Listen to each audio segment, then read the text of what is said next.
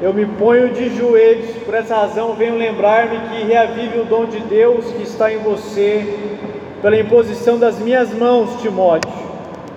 Porque Deus não nos deu espírito de covardia, mas de poder, de amor e de moderação. Portanto, não se envergonhe do testemunho de nosso Senhor, nem do, nem do seu prisioneiro, que sou eu.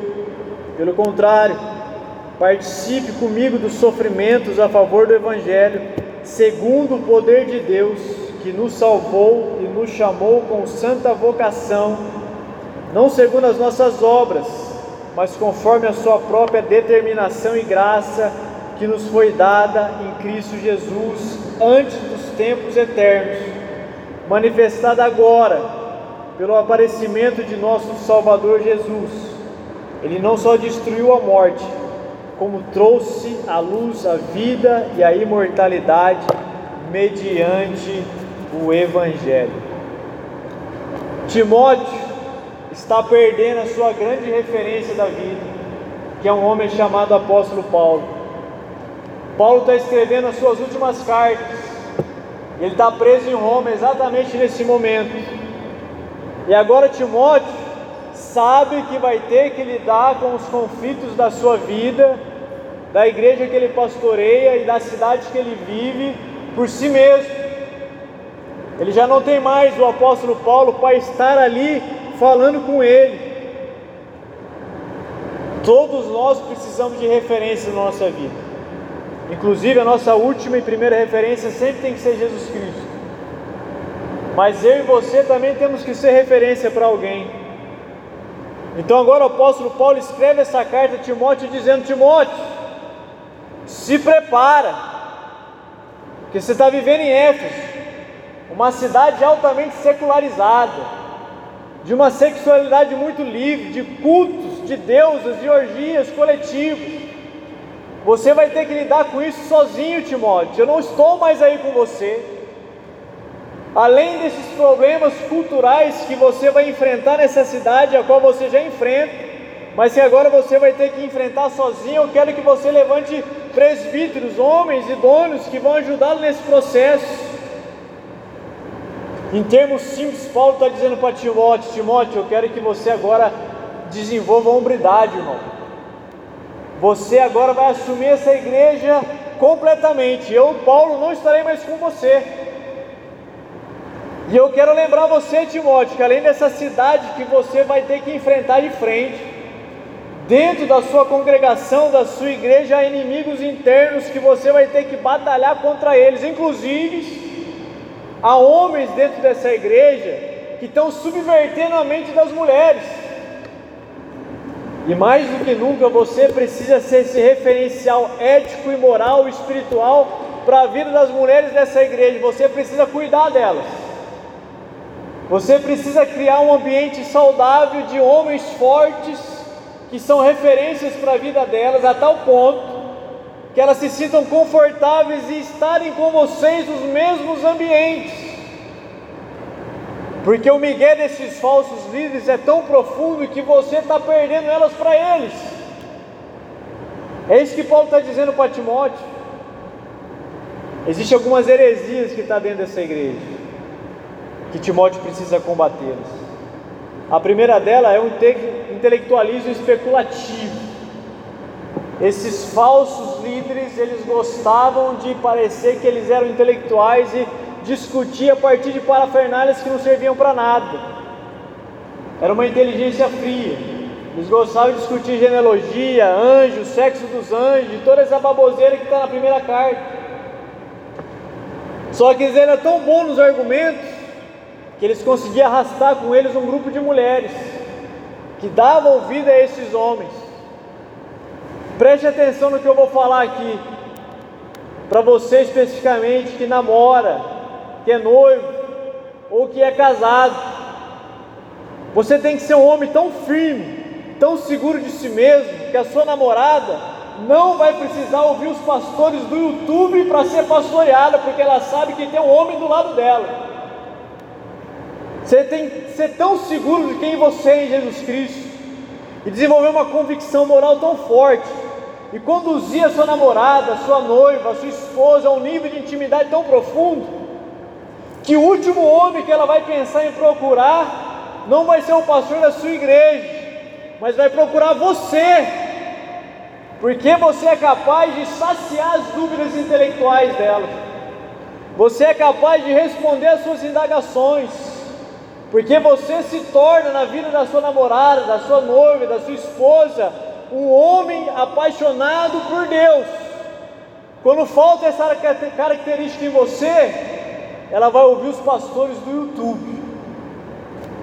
Então, quando você casar, ela vai dormir com você, mas vai estar pensando no David Leonardo.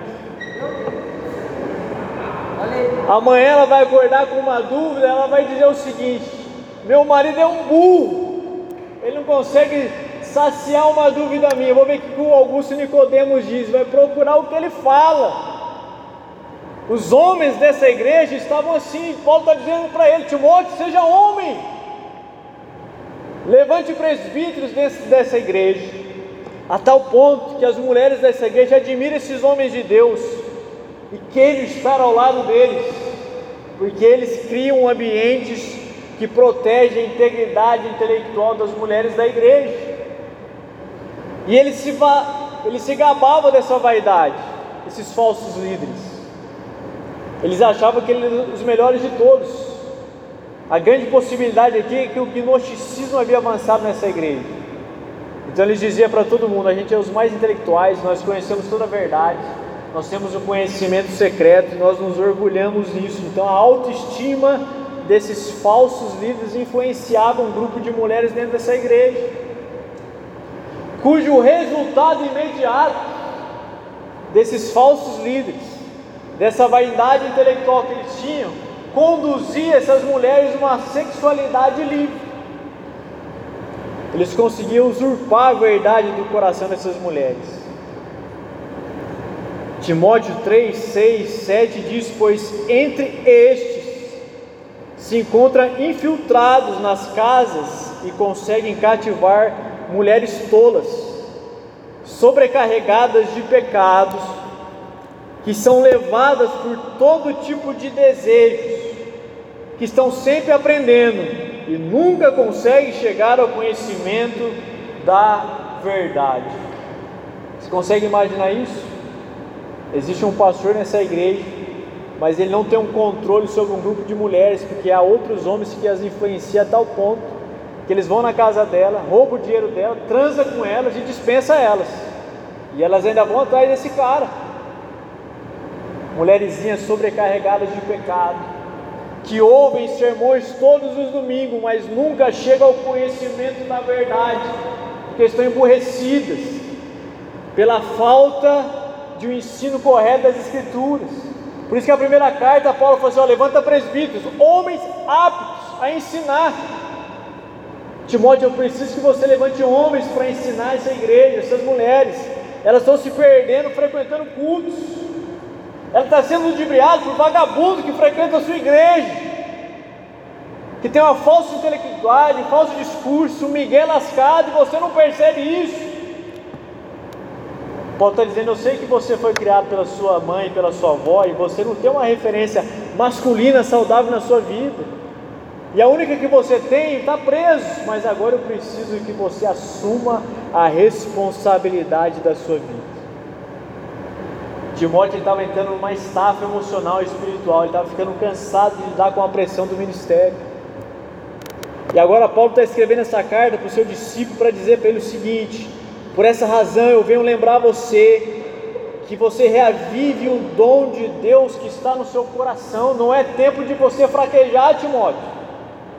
É tempo de você lembrar lá em lista, quando eu e outro presbítero colocamos a mão na sua cabeça, por imposição, e o dom de Deus foi sobre você, reavive o seu coração. O que faz com que o meu coração e o seu coração pare de queimar por Jesus? Existe um momento da vida cristã que você fica tão cansado, tão chateado com as coisas, Existe tanta coisa acontecendo que você pode perder também a chama do Espírito no nosso coração e continuarmos apenas sentados nas nossas cadeiras de sábado, domingo ou de terça e a gente perde a perspectiva do chamado de Deus para a nossa vida. Timóteo estava cansado dessa igreja, ele era um jovem pastor, havia uma expectativa de homens mais velhos sobre ele, dizendo no que, que vai dar esse cara aí. Possivelmente Timóteo tinha 35 anos de idade, assumindo uma grande igreja numa cidade secularizada com pressões acontecendo dentro dessa igreja, a qual eu já citei. E Paulo está dizendo para ele assim, Timóteo, você precisa lembrar, irmão, qual foi o momento que o chamado de Deus na sua vida começou a se tornar fraco? Qual o momento que você começou a olhar para as outras coisas em vez de olhar para aquilo que eu chamei você a fazer? Na verdade, Timóteo, eu estou lembrando você para que você reavive a chama do seu chamado na sua vida para que ela cresça de novo. As palavras de Paulo é como se ele estivesse abanando um fogo. Quanto mais você abana, mais ele cresce. Ele está dizendo: Eu estou lembrando você, Timóteo, que eu chamei você para algo especial e eu não quero que você perca a sua caminhada por causa das dificuldades que você está enfrentando nessa cidade, nessa igreja. Porque eu vou falar uma coisa para vocês: olhem muito pela vida do seu pastor que está sentado aqui. Porque o ministério é uma guerra. As pessoas nos amam e nos odeiam simultaneamente. Ainda mais se for eu. O pastor me chama de Twitter, né? Olhe por ele. Olhe pelos pastores dessa igreja. Você é elogiado uma semana, na outra você é criticado porque você não supre todas as expectativas. Talvez Timóteo estava assim. Poxa, não, nada que eu faça aqui dá certo. Eu não tenho pessoas leais do meu lado, mas Paulo está dizendo para ele: ó, ele te deu um dom, um carisma, um presente, um chamado. Deus tem um chamado na sua vida. Esse chamado não é para você ficar aqui todos os sábados sentados nessas cadeiras. Deus está chamando você para o privilégio de fazer parte do dom e do chamado que Ele tem para mim e para você. O dom é quando ele te dota de uma qualificação para algo específico. Paulo está dizendo assim, Timóteo, eu chamei você para pastorear essas pessoas e para ensiná-las. E agora você precisa se levantar no meio dessa igreja, como um homem de Deus, um jovem cheio do Espírito Santo. E esse grupo de mulheres estão sendo ludibriadas tem que começar a olhar para você, admirar você por aquilo que você está se tornando. Elas têm que olhar para a sua vida agora e entender que existe um homem confiável, que pode sentar e abrir o coração, porque a integridade nele, um homem que seja rápido a, apto a responder as dúvidas que elas tiverem, apto a olhar para esses falsos líderes e refutá-los, e se preciso for mandá-los para ir embora dessa igreja, porque eles eram um câncer que consumia essas mulheres. E está dizendo: retome o seu chamado, se levante como pregador do Evangelho, se torne tudo aquilo que Deus chamou você para ser.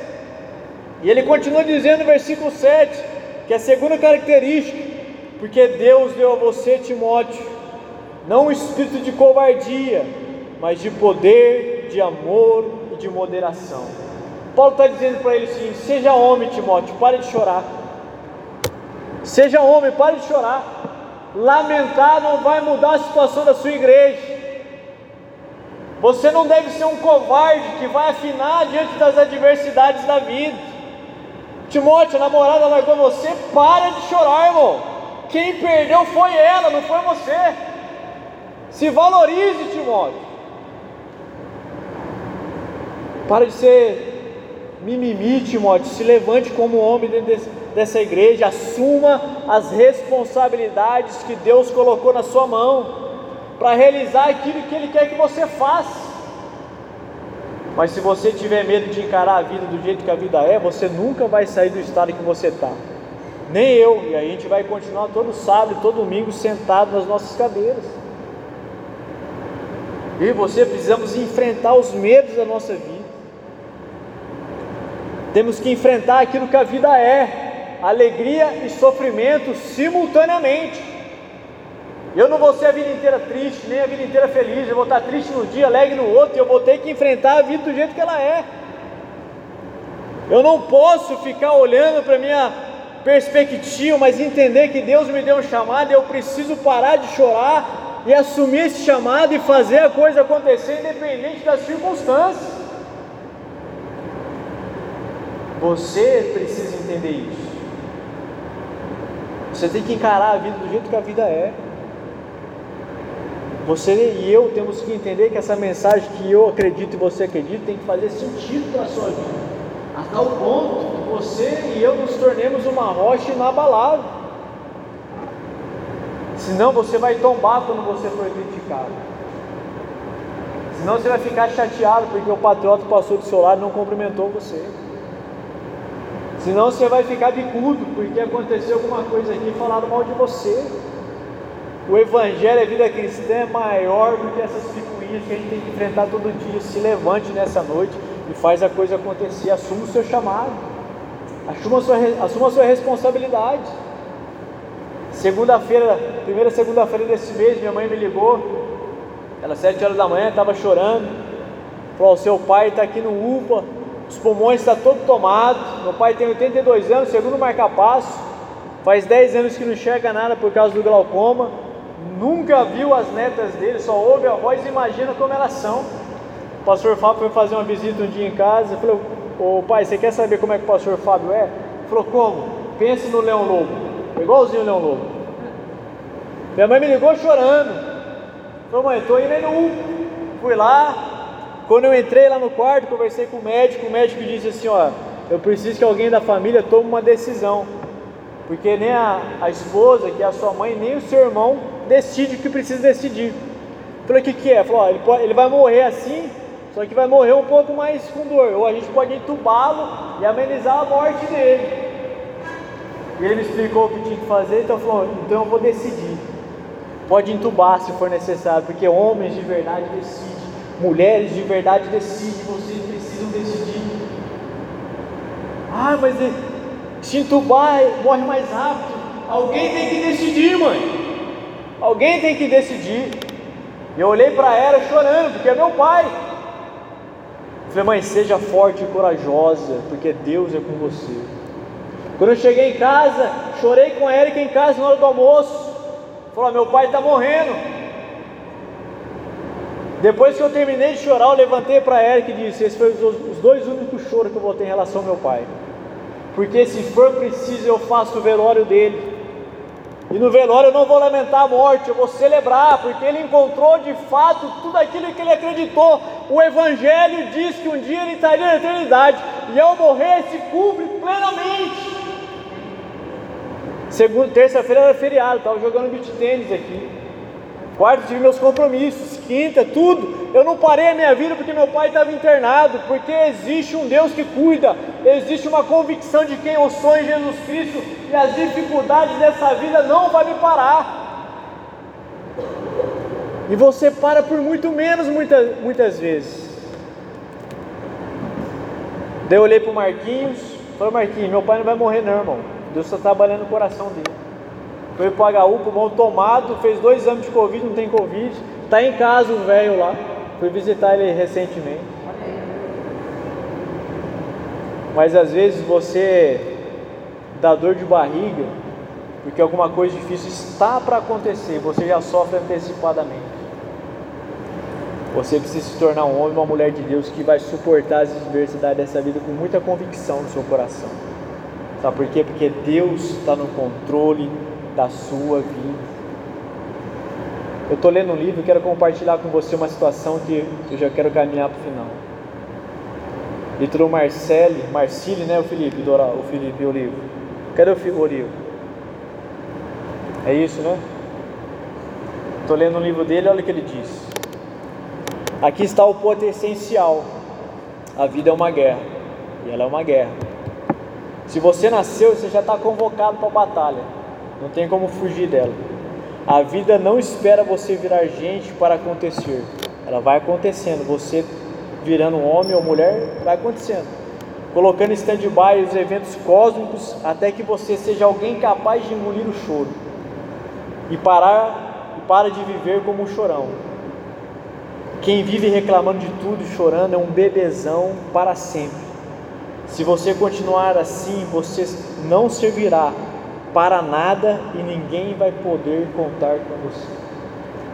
Se você esperar que a vida sorria para você, você nunca vai crescer, você vai ficar a vida inteira como um bebezão chorando. Chora por tudo. Irmãos, chore por aquilo que vale a pena. Chore por aquilo que vale a pena. O pessoal fala que eu, te, eu tenho autoestima elevada, né, elevadíssimo, né? Um só eu, Marquinhos também. Bom, as meninas que não quiseram namorar comigo, perdeu. Perdeu. Eu não fico chorando no meu certo, não. Quem foi beneficiado foi a Érica. Ela foi esperta, casou comigo. As coisas que não deram certo na sua vida, quem perde sou eles, não é você. Mas até quando eu e você vamos passar a vida assim, sem que as pessoas possam contar conosco. Tem gente que eu não posso contar, por isso que eu nem chamo. Porque não consegue tomar decisões básicas da vida, quanto mais assumir uma responsabilidade no ministério. Eu nem chamo. Porque eu e você precisamos participar disso. A vida cristã é uma guerra.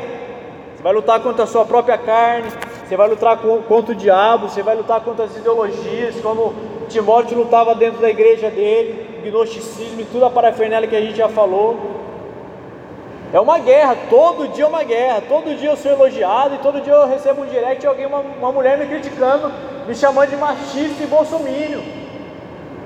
Você acha que eu não recebo isso? Eu recebo todo dia. Todo post que eu tenho, alguém vai lá e me critica. Eu dou risada, né? essas feministas me amam, né? Elas têm uma paixão secreta por mim que se transformou em ódio. Mas eu e você fomos chamados para nos tornarmos tudo aquilo que Deus nos chamou para ser. Vou fazer um parênteses aqui. A sua depressão, a sua ansiedade, a sua loucura interior é falta de serviço. Comece a servir. Comece a resgatar o seu chamado para ver se você não melhora. Comece a ajudar as pessoas. Uma coisa que eu não faço mais é tentar convencer pessoas a liderar uma cena. Porque se eu tiver que convencer um cara a fazer aquilo que ele tem que fazer, eu vou perder meu tempo. Eu nem chamo mais. Falou, no dia que vocês quiserem liderar, eu faço uma única pergunta. Você está afim? Tô. Então vem.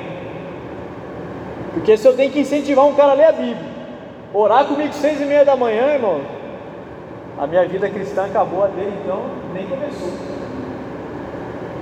Os homens dessa igreja devia ser a massa que tivesse seis horas da manhã orando. Mas a gente vive uma geração de soft, né? Para trazer dois caras para orar aqui dá um trabalho lascado. Na verdade, seis e meia da manhã isso aqui tinha que estar tá lotado. Vou dar uma dica para você que é solteiro que é homem. Começa a vir orar seis e meia da manhã aqui. Começa a servir na igreja. As mulheres da igreja solteira vão falar: pô, aquele cara ele está se destacando, aquele cara é homem. Quando você estiver sentado nesse banco aqui, vai ser difícil você encontrar um, uma namorada aqui dentro porque as mulheres estão de olho em homens que são seguros. Homens que Timóteo está dizendo, Paulo está dizendo para Timóteo, Timóteo, se torne esse homem seguro, se torne esse homem confiável. E a última questão que eu quero tratar com vocês e já orar, levante-se. A obra de Deus não terminou na sua vida. É isso que você precisa entender nessa. A obra de Deus não terminou na sua vida. Deus quer continuar realizando o chamado que Ele tem para você. É o que está dizendo o versículo 9. Ele nos chamou com uma santa vocação, conforme a sua própria determinação e graça que nos foi dada em Cristo Jesus antes dos tempos eternos. Antes que você e eu nascêssemos, Deus nos chamou à salvação e para um propósito. E Ele colocou na sua mão, na minha mão, um chamado e aquele que começou, ele vai completar o chamado, mas você e eu precisamos dar o primeiro passo. Até quando eu e você vamos ficar sentados nessas cadeiras? Até quando eu e você, o Pedro e todo mundo que está aqui teve que implorar para você fazer alguma coisa aqui dentro? Até quando eu e você vamos ter que falar para os outros, ó, oh, lidera uma cena, traz o que do amor. Irmãos, isso não é vida cristã. Deus não nos chamou para fazer eventos, noite da pizza, hambúrguer. Deus não nos chamou para isso, isso aí é parafernália. Isso é estratégia, isso é meio, não é o fim. Nosso negócio é gente, é ministério, é paixão por Deus, é a vocação que Ele te deu. Deus não me chamou para carregar parte, não chamou Marquinhos para carregar parte, nem o Oliva, nem o Nelsinho. Que nem estratégia, é tempo junto, é comunhão. Nosso negócio é o Evangelho. É resgatar a paixão que eu e você um dia talvez perdemos na caminhada da vida. Falar, Deus, restaura minha paixão pela minha vocação, pelo meu ministério. Deus muda o meu status aqui dentro dessa igreja. Eu sou conhecido como pegador, mas agora você vai ser conhecido como pregador. Quem sabe seu status aqui como mulher está fragmentado, está sujo, seu histórico está sujo. Essa noite, a noite Deus limpar o histórico do seu computador, do seu coração e Ele começar a resgatar de novo na sua vida a razão pela qual você existe. Brother, preste atenção. Eu e você não fomos chamados para terminar o culto comer lanche no Biggs, irmão. A gente não foi chamado para isso. Eu e você não fomos chamados para fazer o que a gente faz. Nós fomos chamados para algo muito mais poderoso, muito mais poderoso. Só que para isso acontecer, o seu coração tem que queimar. Isso eu quero encerrar esse tempo juntos aqui com uma única pergunta. Uma única pergunta, eu só vou fazer um único convite. Como eu disse para você, eu não fico convidando e convencendo ninguém a liderar, ninguém a fazer nada, porque é o básico da vida cristã, não preciso convencer ninguém nisso. Mas eu quero que você, você fique em pé. Fique em pé aí. Eu quero fazer uma única pergunta. Pode, faça o próximo slide. Eu quero saber aqui quem se compromete. Quem se compromete em servir a Deus de verdade para Deus traz o propósito da minha vida, resgata em mim esse propósito. Eu vou dizer uma coisa para você: o seu propósito não é aqui estar todo sábado, o seu propósito é estar todo domingo ali, isso daí faz parte do povo. O seu propósito é para as cabeças. É você e eu nos tornarmos tudo aquilo que Deus quer que eu e você nos tornemos. Esse próximo mês, essa rede cinza tem que ser a primeira no quilo do amor sendo o Pedro que estiver implorando para que você traga alimento, porque isso não é o Evangelho. O Evangelho é a expressão do seu coração de gratidão que se desdobra no serviço por causa da vocação que Ele te deu e que queima o seu coração. Eu vou fazer um único convite. Se você quer que o seu coração volte queimar pelo chamar de Deus na sua vida. Se você se compromete nessa noite a se tornar um homem uma mulher de oração, e parar de ficar em ou morar no lugar porque tem escala, isso é bobagem. Você tem que ir todo dia, terça, quinta, porque homens fazem isso. Homens são sacrificiais, eles se doam, eles trabalham mais. Eu quero fazer um chamado específico para você que é um homem nessa noite. Se você quer se comprometer, eu quero que você venha aqui à frente. E eu quero orar por você para que o seu coração volte a queimar. Você se torne tudo aquilo que Deus chamou você para ser.